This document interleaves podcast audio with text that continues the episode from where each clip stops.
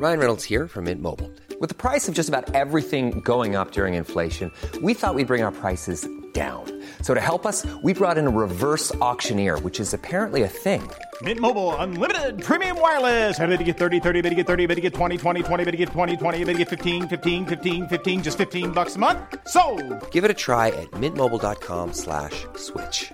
$45 upfront for three months plus taxes and fees. Promo for new customers for limited time. Unlimited more than 40 gigabytes per month. Slows. Full terms at mintmobile.com. Merci, c'est cette petite fille migrante née sur la mer, à bord d'un bateau qui venait de sauver sa maman de la noyade. En 2018, Émilie Satt et Jean-Carl Lucas ont raconté cette histoire en chanson lors de l'Eurovision. Cette série raconte l'histoire derrière la chanson. Les deux artistes vont vous dévoiler leur épopée pour retrouver la petite Merci. Vous l'entendrez elle aussi, ainsi que sa maman Taiwo. Pour la première fois, la jeune femme a décidé de livrer son témoignage, raconter son voyage, sa vie de réfugiée et son combat pour sa fille Merci. Vous l'entendrez dans les deux derniers épisodes de cette série.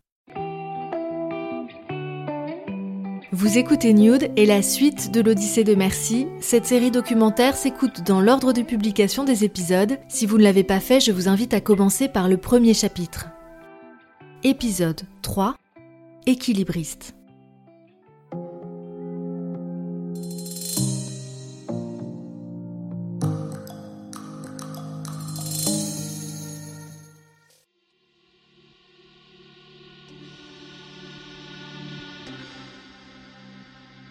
Plusieurs mois avant l'Eurovision, Émilie Satt et Jean-Carl Lucas ont retrouvé Merci et sa maman. Elles sont dans l'un des plus grands camps de migrants à Catane, en Sicile. À partir de ce moment-là, on va évidemment euh, avoir euh, de leurs nouvelles régulièrement. On se débrouille pour euh, leur faire passer quelques affaires, un téléphone notamment pour pouvoir communiquer aussi avec elles. On leur envoie un colis avec plein de choses dedans, en essayant de voir aussi ce qui, ce qu'on peut leur envoyer parce que en fait, derrière chaque action, quand tu t'engages sur le chemin de- d'aider des, migrants, derrière chaque action, il y a, euh, potentiellement un effet secondaire qui peut être euh, négatif, un effet boomerang. Et donc, il faut faire attention à la bienveillance absolue. Là où tu pourrais dire, bah, je vais leur envoyer euh, plein d'argent, ça va les aider. Non, en fait, si tu leur envoies de l'argent dans un camp de migrants, c'est les mettre en danger. Si tu leur envoies des choses trop précieuses, tu les mets en danger. Donc, il fallait faire le bon colis avec les bonnes choses, avec des vêtements, pour merci, à sa taille, des sous-vêtements, euh, quelques soins, euh, de la crème, euh, des produits comme ça euh, du quotidien, un téléphone. Et à ce moment-là, on, leur envoie dans le colis une, une longue lettre, euh, je sais plus combien, elle fait euh, quatre pages peut-être, euh, manuscrite, où on se présente en fait, simplement parce que ben, elles ne connaissent pas quoi. Et euh, c'est quoi ces deux euh, zozos qui, qui chantent mon histoire et qui, qui m'écrivent, d'un seul coup s'intéressent à moi? Enfin, à ce moment-là, on, est vachement. euh, euh, à ce moment-là, on est vachement humble parce que maintenant, on l'est plus du tout.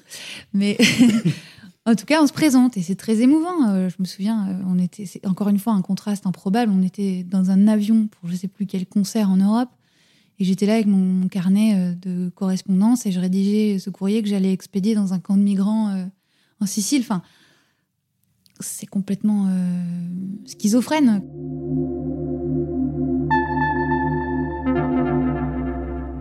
On, on se dit aussi, à ce moment-là, on se dit, mais est-ce qu'elle est aurait envie de nous parler, en fait? On ne sait pas. Ça se trouve, elle, elle s'en fout. Ça se trouve, euh, ça l'intéresse pas. Ça se trouve, euh, c'est ça aussi. Hein, on ne sait pas du tout quel, quel, quel genre de personne elle est aussi à ce moment-là. quoi.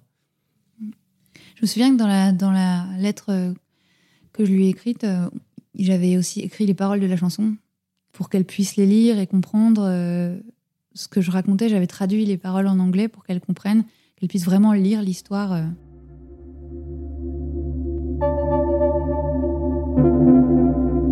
Maintenant qu'elles sont localisées, le but c'est bien sûr de les aider. Émilie et Jean-Carl s'entourent d'avocats, d'associations et de leurs contacts sur place. En parallèle des émissions de télé, des paillettes et des studios feutrés, ils se démènent dans l'ombre avec l'administration italienne. Il y a un objectif, c'est qu'elle sorte de cet immense camp, qui est quand même très violent, et dans lequel une maman célibataire et son bébé n'ont rien à faire. Donc il y a pas mal d'allers-retours, de, de, de dialogues avec différentes administrations. C'est très compliqué. C'est en gros, pour la faire courte, nous on est français, on parle avec donc Alessandro, il est italien. Euh, Taiwo, elle parle nigérian et un anglais euh, qu'on parle au Nigeria, donc euh, c'est quand même un anglais, je te raconte pas, c'est compliqué à comprendre. les avocats des associations qui nous aident sont italiens, ne parlent pas anglais ou très peu.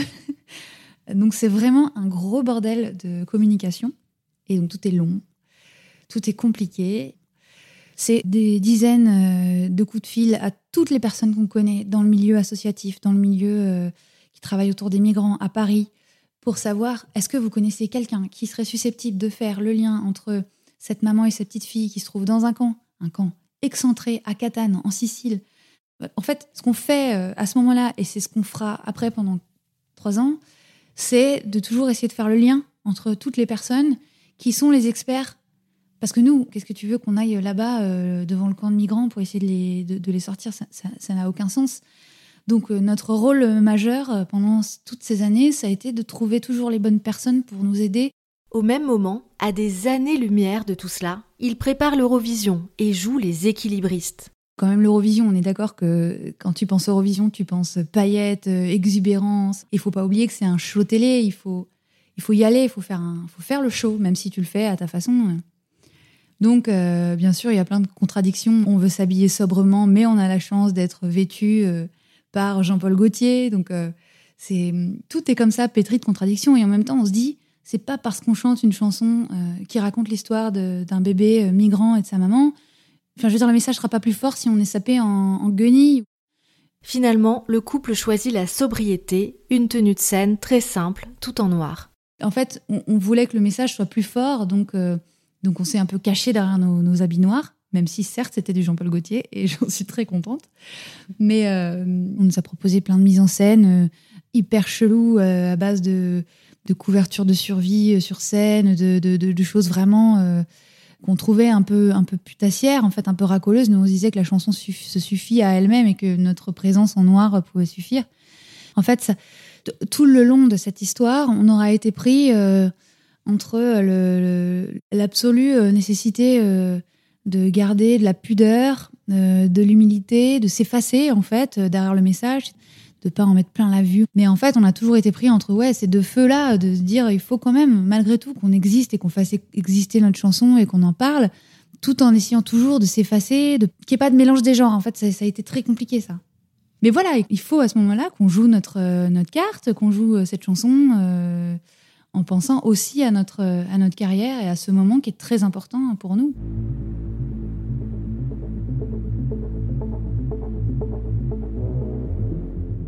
peu de temps avant l'Eurovision, se passe ce que vous redoutiez, un autre journaliste retrouve Merci et Taïwo. À peu près trois semaines avant l'Eurovision, on apprend que le journaliste d'une grande chaîne de télé française est allé retrouver euh, Taïwo et Merci euh, à Catane dans le, dans le camp de migrants. Il a contacté Taïwo en pensant que c'était lui qui l'avait retrouvé, que personne ne l'avait retrouvé. Il nous dit je voudrais y aller, je voudrais, je voudrais créer un portrait de croisé, je voudrais que vous vous rencontriez, etc. On lui dit que non, que c'est dangereux, qu'il vaut mieux pas. Il se débrouille pour contacter Taïwo sur son téléphone pour lui faire passer des messages euh, en, lui, en lui expliquant euh, qu'il veut venir la voir, qu'il veut la rencontrer, qu'il veut lui parler de la chanson, savoir s'ils nous connaissent, euh, s'ils nous connaissent. Et enfin, il cherche un peu à faire exactement l'inverse de tout ce qu'on lui euh, recommande de faire. C'est-à-dire, euh, concrètement, nous, on prend ça comme clairement, il veut son scoop, il s'en fout de les mettre en danger. Donc il se retrouve finalement devant le camp euh, de migrants à Catane avec ses deux caméras, une pour filmer Mercier Taïwo et une pour le filmer lui en train de filmer Mercier Taïwo. Et il les fait sortir du camp, ce qui était pas du tout conseillé. Et il fait quelques images bah, comme, comme ce qu'on imaginait euh, qu'il ferait, c'est-à-dire des images un peu pathétiques euh, d'une maman paumée euh, à qui il pose des questions avec un montage rapide où il donne en fait l'impression que bah, qu'elle découvre qui on est avec lui. Et ça, c'est super violent pour nous parce que c'est pas du tout la vérité. En fait, il lui montre la vidéo de la chanson. Et elle, elle réagit un peu sonnée. Elle euh, dit, oui, elle dit, euh, j'ai besoin qu'on m'aide, j'ai besoin Voilà. d'aide, évidemment. Enfin, Elle dit I need a job, je me souviens. Ouais, Voilà, elle- évid- évidemment, elle, elle, elle, elle dit ça parce que parce que c'est ce qu'elle ressent, évidemment. Quoi. Enfin, elle est dans une situation euh, euh, vraiment euh, très très instable et, euh, et- mais ça nous met euh, dans. Enfin, il donne l'impression qu'on s'intéresse pas du tout à elle, et alors que Mm. c'est pas euh, alors que c'est pas du tout le cas. Euh, Super blessant à ce moment-là, ouais. Donc Eric, il sort l'info euh, parce qu'il sait euh, que le, il sait que le, le, le- le reportage de cette chaîne va être diffusé. Et donc, il, nous, il nous prévient, il nous dit voilà, moi, je peux. J'ai fait bosser des gens, j'ai- j'ai- la, la radio, ma radio s'est investie aussi dedans, s'est engagée, donc euh, il faut que je donne l'info en premier, c'est les règles du jeu, etc. Et donc, il le fait, mais de façon euh, beaucoup plus factuelle et, euh, et beaucoup plus respectueuse, quoi. Il nous explique ça, qu'il y a l'investissement euh, derrière euh, de sa radio. Et puis aussi, euh, il nous dit la meilleure façon euh, de faire en sorte que les informations sortent euh, pas d'une mauvaise manière, c'est de les sortir en premier. Et comme ça, Mm. a priori, euh, quand tu, quand tu délivres l'info en premier, euh, c'est toi qui maîtrises le ton. La bataille des scoops se termine ainsi, et finalement tout cela n'aura pas de conséquences pour Mercier et Taïwo. Pour Émilie et Jean-Carl, tout s'enchaîne et la pression monte. Avant la finale de l'Eurovision, on est euh, dix jours avant, sur place à Lisbonne, où, euh, où on est vraiment dans un tunnel de travail, puisqu'on répète tous les jours. Euh, Il y a des répètes parfois deux fois par jour. Il y a beaucoup de sollicitations médiatiques, des conférences de presse tous les jours. Et, donc, euh, on est vraiment en mode Eurovision. Et là, c'est vrai que euh, on est euh, concentré sur notre objectif, qui est quand même de, faire cette, euh, cette finale du mieux possible, etc., de chanter notre chanson. euh, donc, euh, Taiwo et Merci sont toujours dans un coin de notre tête, mais euh, c'est vrai qu'à ce moment-là, on est concentré sur euh, ce qu'on a à faire. Le matin du grand concours de l'Eurovision, vous parlez pour la première fois avec Mercier et sa maman. C'est vraiment un, hasard, en fait. On avait réussi à leur faire, euh, à leur envoyer un, téléphone euh, sur place. C'est vraiment la, magie des dates que la première fois qu'on peut se voir, elle et nous, euh, en face à face, et vraiment se- se- s'observer. C'est le matin de cette finale qu'on attend depuis quatre mois, où on est en surstress. Taiwo, qui était magnifique, super bien coiffé, avec, comme toujours, avec euh, sa petite merci dans les bras et, on se regarde et je crois qu'on a l'air euphorique, quoi, vraiment, on a un sou- sourire jusqu'aux oreilles. Ça fait quatre mois qu'on se prépare pour cette journée, pour cette soirée, pour ces trois minutes pendant lesquelles on va représenter la France avec cette chanson qu'on a écrite qui raconte leur histoire à elle. Donc en fait, les circonstances, elles sont incroyables et on se voyait, quoi. C'était, réel. En fait, on est au bon endroit à, ce moment-là. On est au bon endroit au bon moment et on, on sait que sur scène, ce soir, on va avoir euh, bah, leur image dans la tête pendant qu'on chante cette chanson. Ce moment-là, euh, c'est un shoot de bonheur euh, juste avant de, monter sur le ring.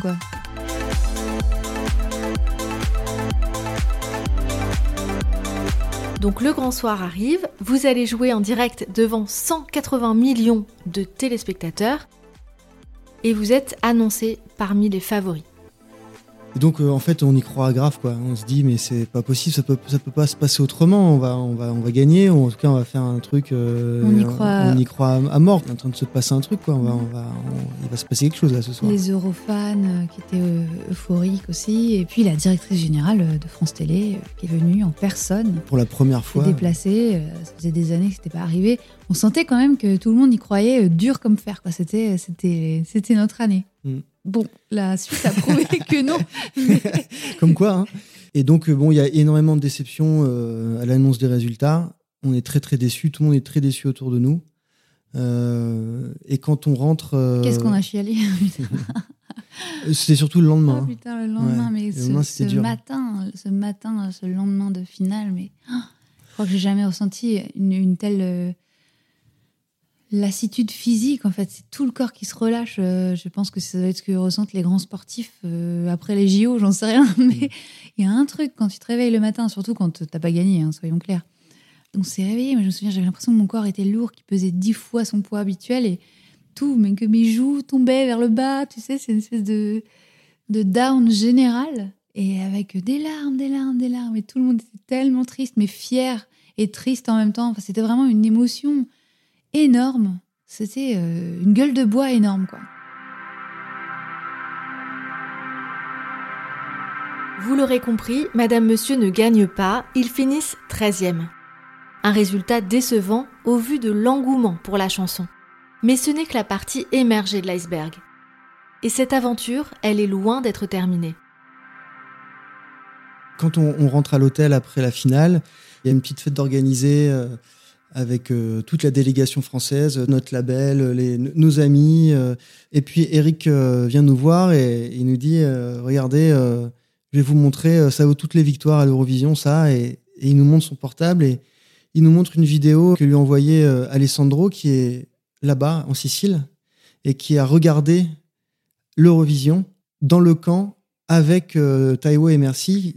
Ils ont installé une télé. Il s'est débrouillé pour faire rentrer une télé dans le camp pour que Merci et sa maman puissent suivre l'Eurovision euh, en direct. Et donc, euh, ils nous montrent la vidéo où il y a une espèce de mise en abîme où on voit Taiwo et Merci en train de nous regarder à la télé en direct, en train de chanter leur, leur histoire devant toute l'Europe.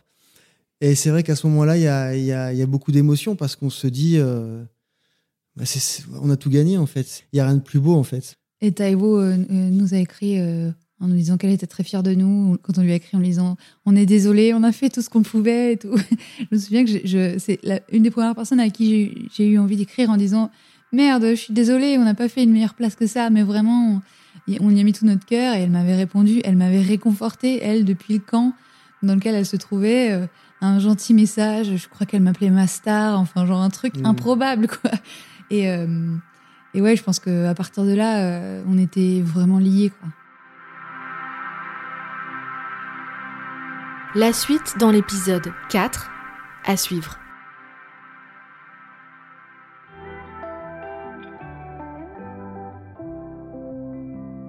Je suis Julie Marceline Pujol, journaliste depuis plus de 10 ans et Nude est un podcast entièrement indépendant.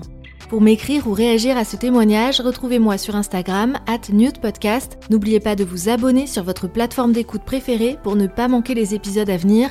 Enfin, si cet épisode vous a plu, n'hésitez pas à le partager sur vos réseaux et surtout à en parler autour de vous. À très vite.